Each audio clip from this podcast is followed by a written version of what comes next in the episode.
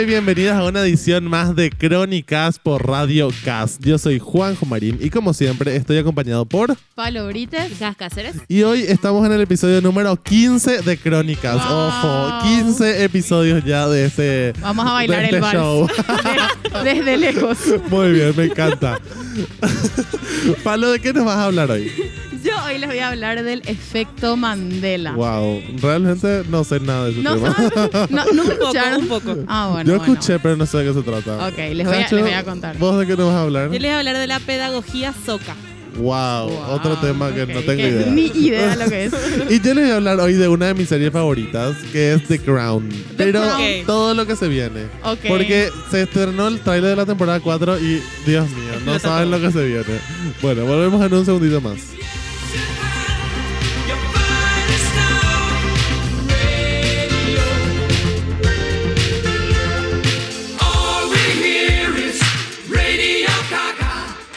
Bueno, para todas las personas que nos están escuchando, queremos contarles que estamos haciendo el programa acá desde la Radio CAS, cumpliendo todos los protocolos de sanidad del Ministerio de Salud Pública, así que estamos acá con la distancia, con el tapaboca, con todas cosas. Bien cuidado. Bueno, Palo, contanos lo que nos querés contar. Así, Bueno.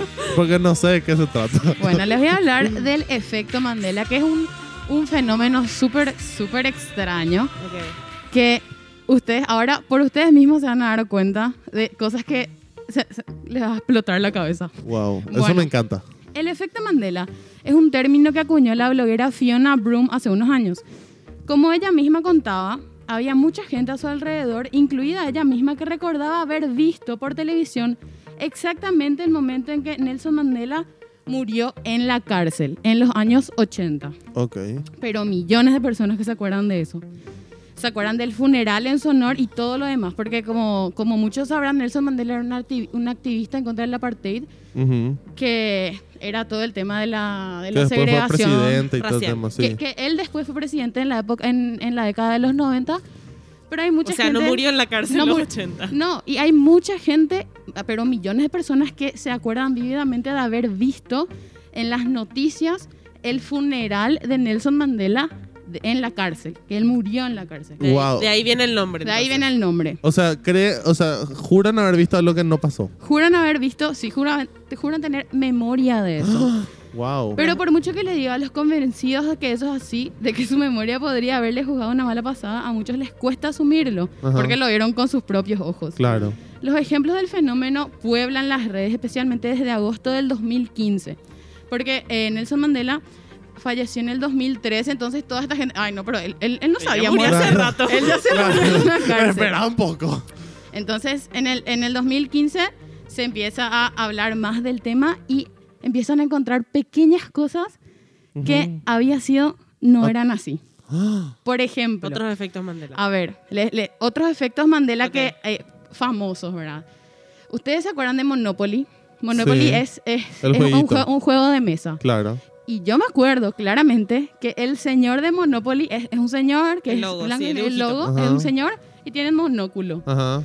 sí. Y tiene Todos un, nos y acordamos tiene de eso. un Y que tiene un bigotito y- bigote. y, sombrero. Sí, y un monóculo. Nunca tuvo monóculo. Nunca tuvo monóculo. Si buscas en Google vas a ver No que puede ser. no tiene un monóculo.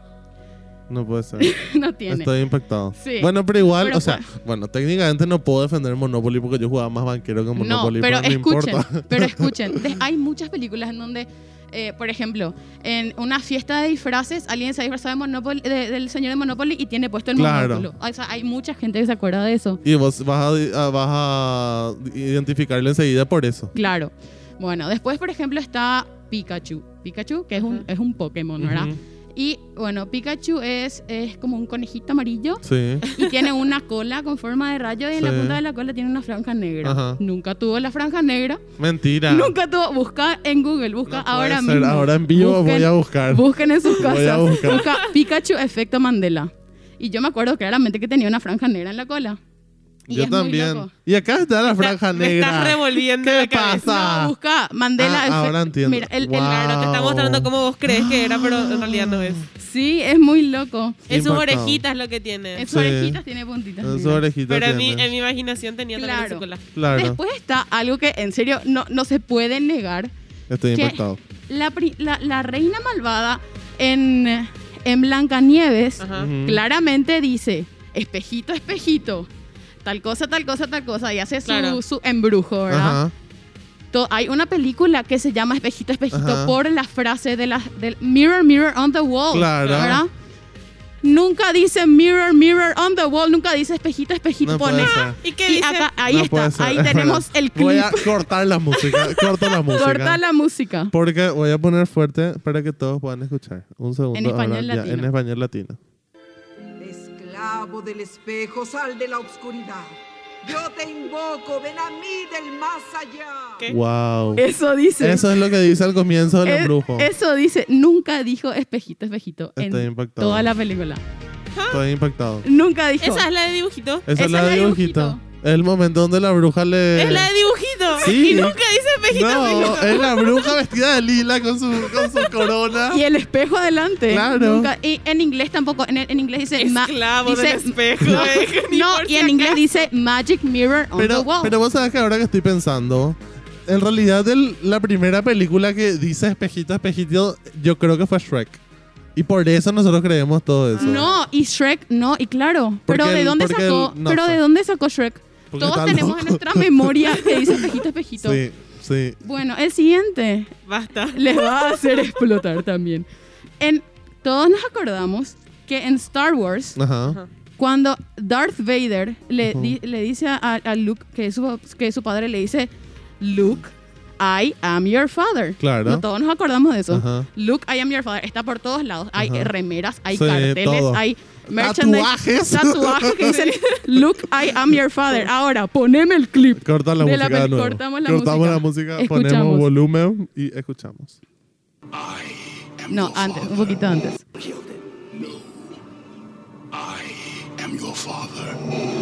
Dice, no, I am your father. Nunca, Nunca dijo, le dijo a Luke. Nunca dijo, Luke, I am your father.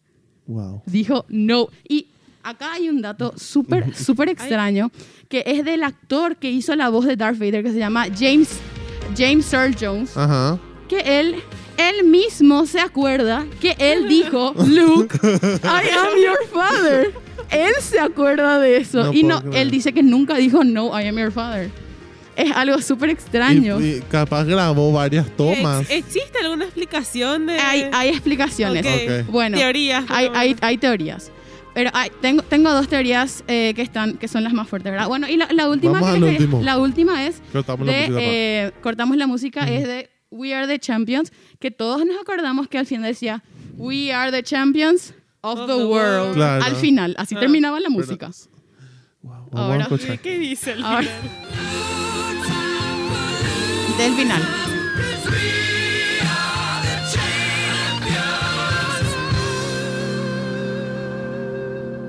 Of the world. Y ahí termina la ¿Qué pasó? música. Ahí termina ¿Qué la pasa? música. Queen. No, y no solo eso. Si ven un video de, de James, eh, de Pool Karaoke, ¿cómo era? Ajá, de James Corden. de James Corden, todos ellos están cantando esa música al final con Gwen Stefani Ajá. y Caitlyn Jenner y alguien más. Y, este- y todos están cantando We Are, the, We Are the Champions y llega la parte final de We Are the Champions y todos se quedan esperando, Esperando que Of the World. Of the World y ahí fue así muy evidente puedo creer. y todos se quedaron ¿qué? ¿Qué? ¿Y dónde está el Of the World? ¿Entendés? Estoy Ajá. impactado. Al final de este, de este programa me voy a poner a ver el Sí, carpool. Ponete a ver. Bueno, la- hay dos teorías sobre eso. Una, que hay una falsa, una falsa memoria colectiva Sí. Ajá. que por alguna extraña razón nuestra mente, o sea, todas nuestras mentes van Sí. rellenando ciertos espacios con, con cosas relacionadas. Por ejemplo, en la escena de Darth Vader, eh, él decía, Luke tal cosa, Luke tal otra, Luke tal otra, y después al final decía, no, No. I am your father. Entonces, la memoria lo que hace es rellenar esa parte donde debería ir Luke, según Claro, todo el resto según del diálogo. Eh, Bueno, pero, pero- o sea, ¿quién se tatúa esas cosas? La gente que es súper fanática de. Star Wars. Y vos como súper fanático de Star Wars, wo- wow, que no ves todo esa ese clip. Claro. Y, sí, espera un poco. Ahí no está diciendo, look, I am your father. Claro, porque, o sea, la gente que hace no remeras también, la teoría. misma cosa, la misma cosa pasa con la remera.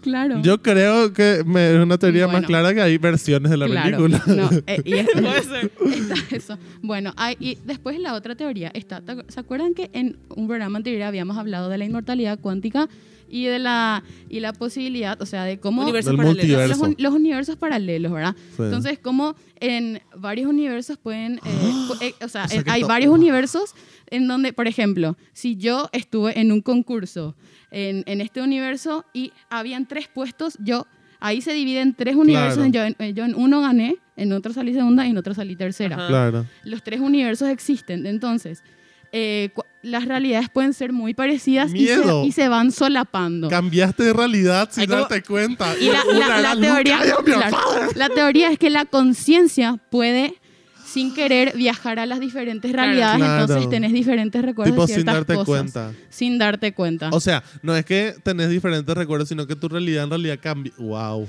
O sea, tu conciencia viaja sin querer o vos o, o- Qué o profundo. queriendo. qué profundo. ¿Entendés? Y sobre eso otra vez hay millones de teorías. Qué Esa me profundo. encanta, esa me gusta más. Sí, esa, Esa- esa es esa más es real. más viable. Esa, esa es más viable. Yo voto por eso. Yo Ahí también voto por eso. Caso cerrado. Bueno, ya quedó. Esa es la teoría definitiva. Pero bueno, esa, esa es la. pu- Pueden, pueden averiguar sobre el efecto Mandela, que Sí, es un- voy a algo súper interesante. Hay podcasts. Para leer más. Hay, hay, Y hay más YouTube. ejemplos también, ¿verdad? Eso Hay que muchos acá ejemplos. Hay muchos Ajá. ejemplos. Así que bueno, así nos vamos con este tema que se llama Think About Things. I can't wait to know. Believe be there. So.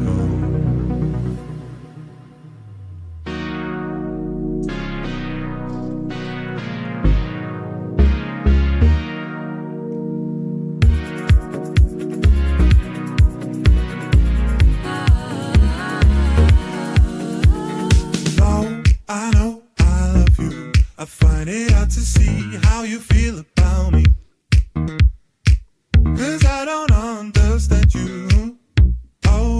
Are yet to learn how to speak.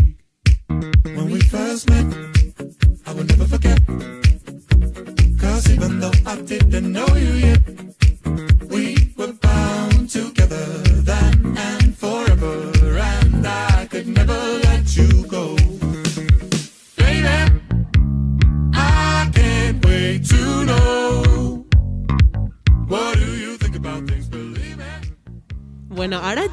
hablar un poco de la pedagogía soca. Ok. ¿Tienen alguna idea de qué podría llegar a No tengo ser? idea. Ok. Pero me huele a generación Z. No. Ok. Bueno, el modelo educativo Soka fue creado en Japón por Tsunetsaburo Makiguchi, wow. quien fue un educador y estudioso que estaba desenvolviendo un sistema pedagógico original filosóficamente inclinado por su experiencia como maestro. Makiguchi desarrolló este modelo educativo en su obra La pedagogía del sistema de creación de valor en 1930, ese es su Ujú. libro. Y esto es- es- eh, explica el nombre del método Soka, en japonés se traduce a la creación de valor. El, obje- el objetivo de este modelo educativo es que los alumnos encuentren la felicidad. Para, lo- para lograr esto se les enseña a contribuir en las comunidades en que viven, conviviendo en armonía con el entorno y generando ese valor para todos. Una relación armoniosa en su comunidad es importante porque esto le ayuda a buscar cambios sociales a través del diálogo, la paz y fomenta las interacciones saludables. Ujú. Eso es, en eso es en lo que se basa, ¿verdad? Ok. La inspiración del- de, de la educación soka se encuentra en el budismo. Makiguchi encontró en la filosofía bud- budista de Nichiren Daishonin, Wow. Daishonin una buena base para desarrollar su sistema educativo, ya que Nichiren planteó un budismo ligado a los problemas cotidianos y no una vida monacal separada de la sociedad. O sea, no era como que muy, muy separado de lo que te, te pasa eh, Claro. en el día a día, ¿verdad? Ujú. Afirmaba que cada persona tiene un potencial de afrontar los desafíos que se, que se le presentan de manera cotidiana en forma creativa, generando valor e influyendo positivamente en su comunidad. Al cumplir con estos valores y tener un objetivo, las personas tienen más posibilidades de, más opciones para ser felices y por ende su comunidad también. Ok. Entonces es una cosa así de De la armonía. uno para todos y todo para uno, Me ¿verdad? encanta. Bueno, entonces, por eso partiendo de esa base de comunidad, un elemento clave en esta metodología es que los profesores también se desarrollan en su ejercicio profesion- profesional. En la educación SOCA cobran gran importancia el desarrollo de los profesores, con la idea de que si estos no crecen, los alumnos tampoco.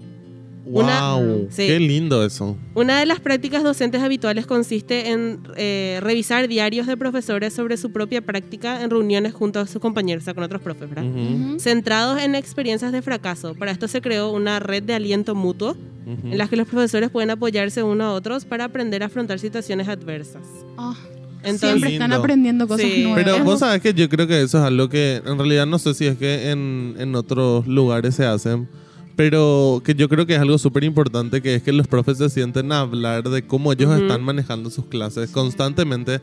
Para, porque si a mí, por ejemplo, me está costando, ponerle nosotros tres somos profes de un mismo grado, ¿verdad? Y a mí me está costando que uno de mis alumnos me atienda porque, no sé, no le interesa mi clase X, ¿verdad? Ujú. Y otro profe eh, sabe cómo manejarle porque, porque sabe, o sea, aprendió, descubrió la forma, ¿verdad? Y cómo eso me puede ayudar a mí. Pero si no hablamos entre nosotros, Claro. no, Hablar no vamos de a los fracasos también, Claro. no solamente de los Sí. triunfos. entonces, además de, de lo que puede aportar un profesor en las aulas, se, genera, se generan estas redes de apoyo ¿verdad? entre los profes. Ujú. para entonces tienen en mente este siempre el objetivo formativo y no tanto las cuestiones más inmediatas y de de resolver los problemas más rápido, sino siempre como pensando en qué le puede ayudar en el futuro, ¿verdad? Y se Ujú. remarca mucho su papel de los profes en la comunidad y se les inspira a contribuir en su evolución, entonces es literalmente enseñar con su ejemplo.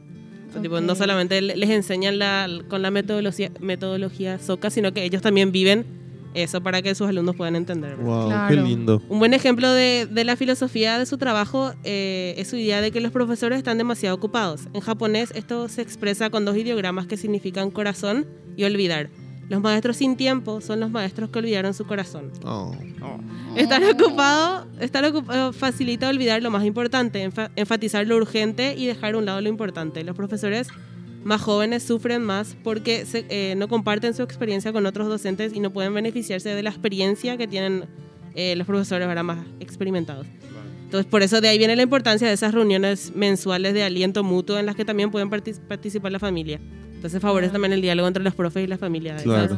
De eso se trata la metodología SOCA. ¿verdad? Por Claro, eso- porque hay muchas cosas, o sea, siempre hablamos sobre todo al comienzo del tema de la pandemia, de que muchas veces los padres no entienden todo el trabajo que lleva lo que están haciendo hoy en día los profes, ¿verdad? Y Sí. qué importante que es que exista ese diálogo entre la familia y el colegio, no solamente eh, con los directores, sino con los profes en sí, que son los que al final están con sus hijos todo el día. Claro, y cómo los profes llegaron a, a reaprender ciertas cosas y su proceso de aprendizaje también para llegar a los niños de una Claro, forma y que, y que no fue fácil, sobre todo para ellos, hacer todo ese proceso que, Claro. que se asume hoy en día que todos tienen que saber. Claro, Y no es, claro, y no es solamente una cosa del aula, o sea, el, el modelo SOCA tiene em, sus iniciativas, o sea, tiene un sentido global, Ujú. en el sentido de que todos buscan un acercamiento y entendimiento entre la diversidad de las culturas del mundo para generar esa, eh, esa paz, ¿verdad? Ese, ese diálogo, de, de- esa, Ujú. esa es la base de- del, del SOCA. ¿verdad? Entonces, este sistema educativo de formación desde el nivel inicial hasta la universitaria. Ujú. Y aunque este método es japonés y se implementa en ciudades como Kioto, Osaka, Sapporo y Tokio, existen actualmente escuelas infantiles en otros lugares del mundo como España, Brasil, Corea del Sur, Malasia y Singapur. Wow. O sea, hay varios. Que también están implementando este sistema.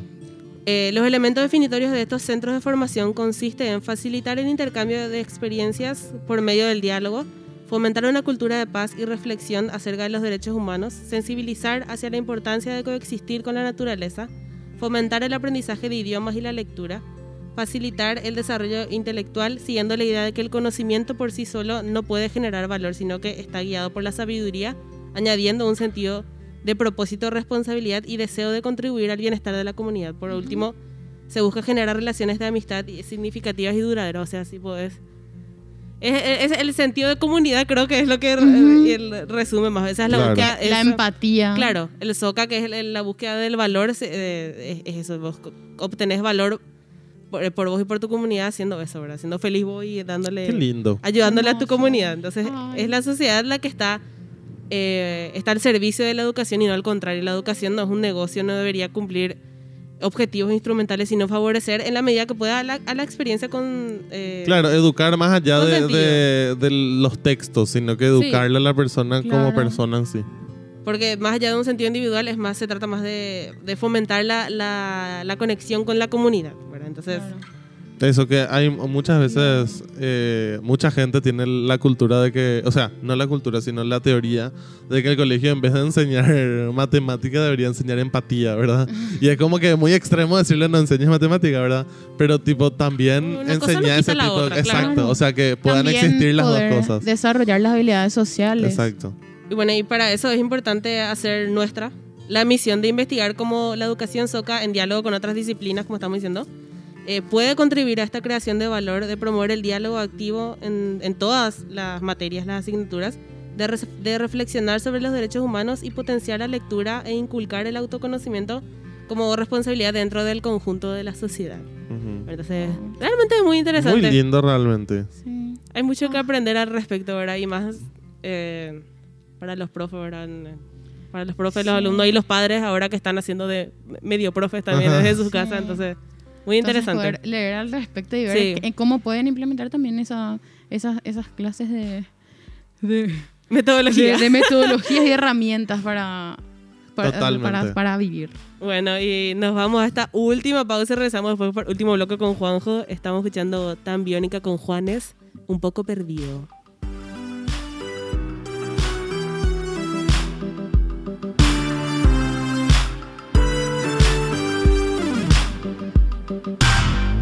Canción funciona para salvarte, para mirar al cielo y resucitar, para ligar las partes, después de encender la luz en la oscuridad. Si este versito ayuda para atraerte, las esperanzas puedes recuperar que nacen del sol de oriente y van en melodías de libertad. Todos los días tienen sol y tormenta, si pudieras volver a confiar. Anoche resucitaron los inmortales, se escucha nuestra orquestita en los arrabales que toca algunos shades sentimentales. Estoy un poco perdido y lo sabes. Dios mío, realmente este es un temazo. Un este es un temazo, Dios mío. Realmente para, para escucharlo completo. bueno, yo les voy a hablar de una de mis series favoritas, ¿verdad? Y que descubrí muy, hace muy poco. Me gusta que haya descubierto hace poco porque pude ver las tres temporadas completas de Ah, sí, una. no tenías que esperar. ¿verdad? Exacto, porque si hubiese empezado con la primera no es lo mismo, ¿verdad? Ajá.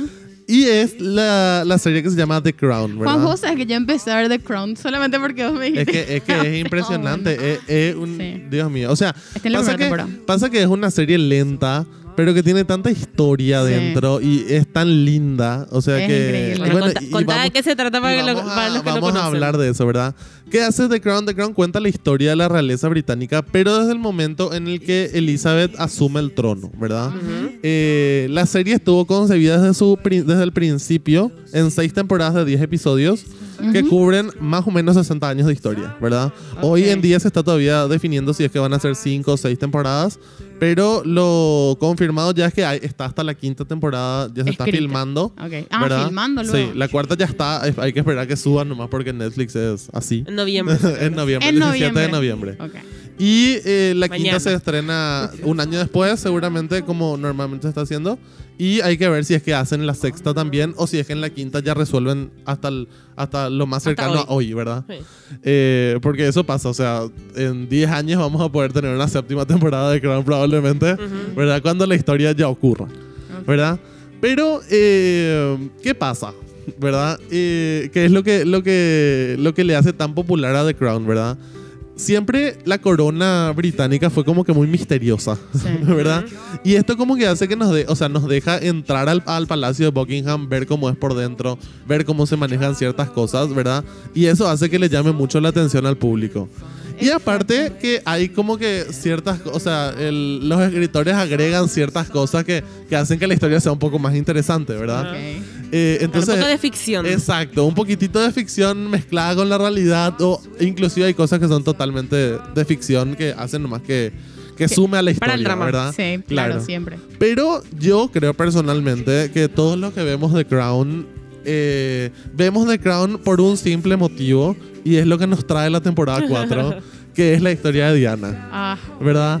O sea, Aparece ahora, va a aparecer ahora en, en la temporada cuarta 4. temporada, después de, de- de los primeros 30 años de, de gobierno de Elizabeth, aparece Diana, que bueno, todos sabemos cómo es el fin de su historia. Pero queremos Pero queremos ver qué pasó en realidad. Ahora- El tráiler es muy genial. La pregunta es, ¿cómo le, van a, ¿cómo le van a presentar a Diana? Es que eso pasa, ¿verdad? O sea, la reina, eh, y es lo que hablábamos creo que la, la- la vez pasada fuera de aire, Eh, la reina en sus primeras dos temporadas está, está hecha por Claire Fox, ¿verdad? Que es una, una actriz espectacular, Ujú. pero que muestra a una reina Isabel que está aprendiendo a ser reina. Sí, inocente. ¿Verdad? Es como que no inocente, pero más inocente que, que la que vemos con Olivia Colman, ¿verdad? Que ya es una flor de reina. Ok. ¿verdad?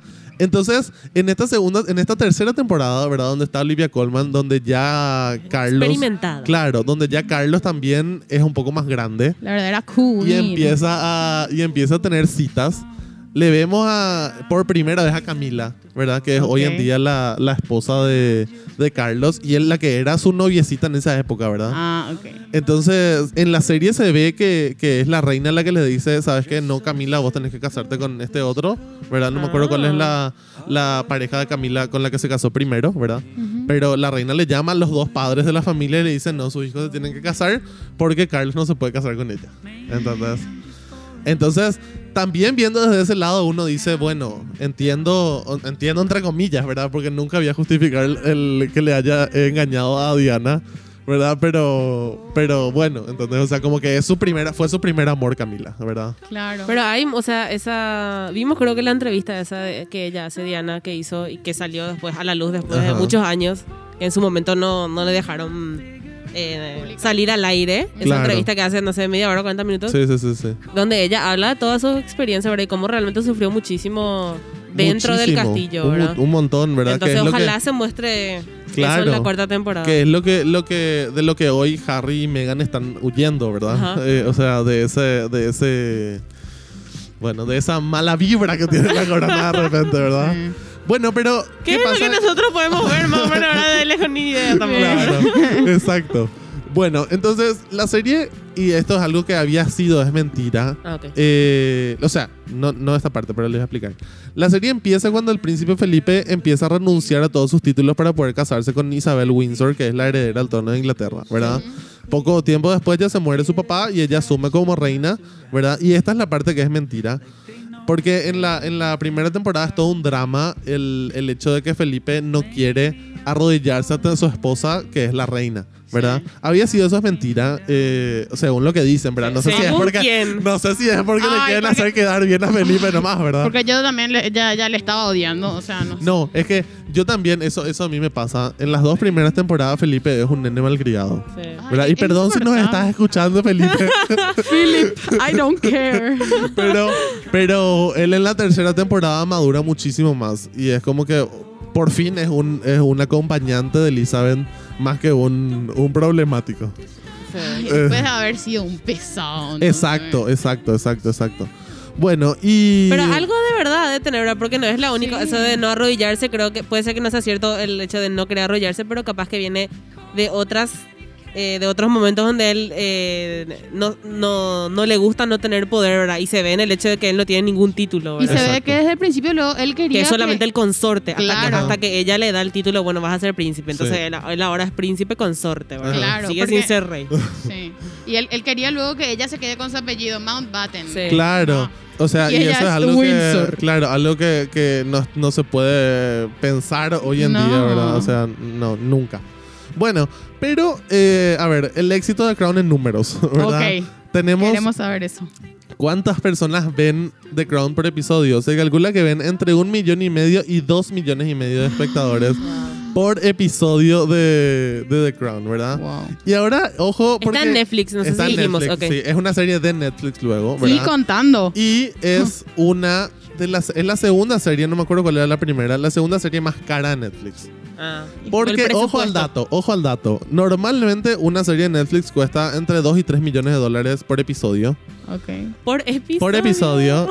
Pero The Crown, ojo, cuesta 5 millones por episodio. Ay, Dios mío. Imagínense lo que es eso. Es que imagínate lo que es, no es lo mío, no sé, hubo una peli que hacen de la realeza, ¿verdad? Que no sé, están filmando seis meses y después se van, tipo ellos, Claro. por años y tienen que simular todos los castillos, toda la- la, Claro. la- la Exacto. Y riqueza. atiendan, este, atiendan este dato. O sea, el gasto en vestuario nomás lo lleva una locura, Sí, por ¿verdad? eso, o sea, no- Pero imagínense, la réplica del vestido de novia de Isabel costó 33 mil euros. Imagínense, ¿y cuánto es lo que duró la escena de la boda? 10 minutos. o sea, no fue ni un episodio entero. Claro, pero eso es lo que voy a decir, no, no, puedes, no puedes mirar vestido- ese vestido y decir, mm, me baratuki. Claro. Entonces, por eso gasta mucho, porque tienen que eh, simular esa riqueza de, de la gente. No esta. quiero De la saber. realeza. Claro. No quiero saber cuánto costó el, el vestido de Diana en esta No, encima es esta- inmenso. Dios En el tráiler se ve igualito el vestido, No. ¿verdad? Y encima una cosa toda... puf. Sí.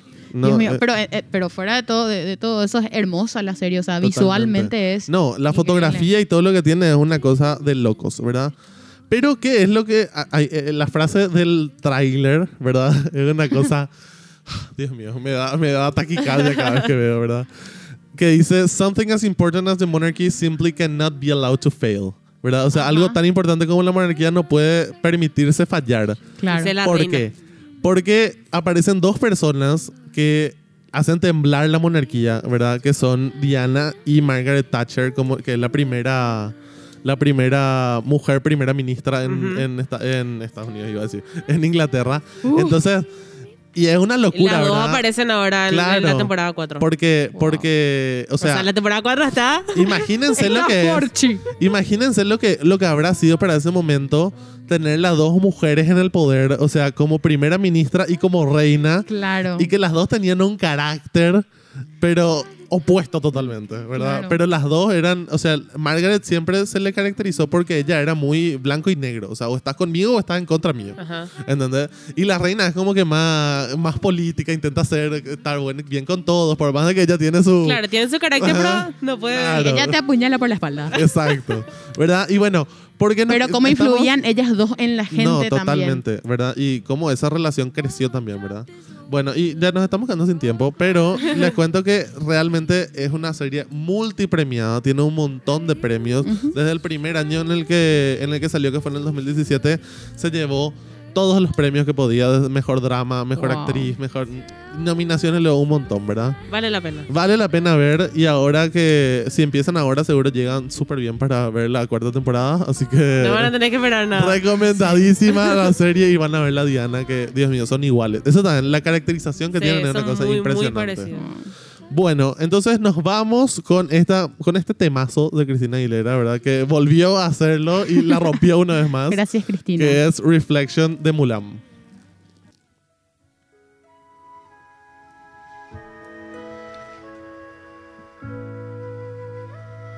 Look at me.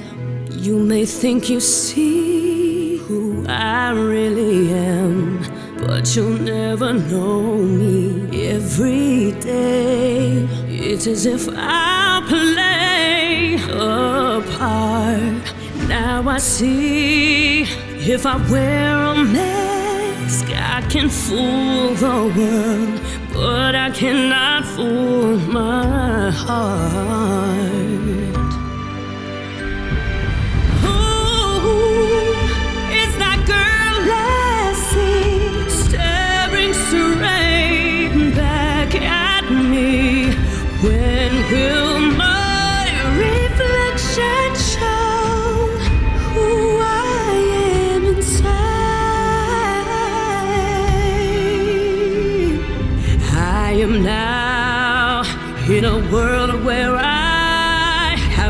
Hide my heart and what I believe in. But somehow show the world what's inside my heart and be loved for who I am.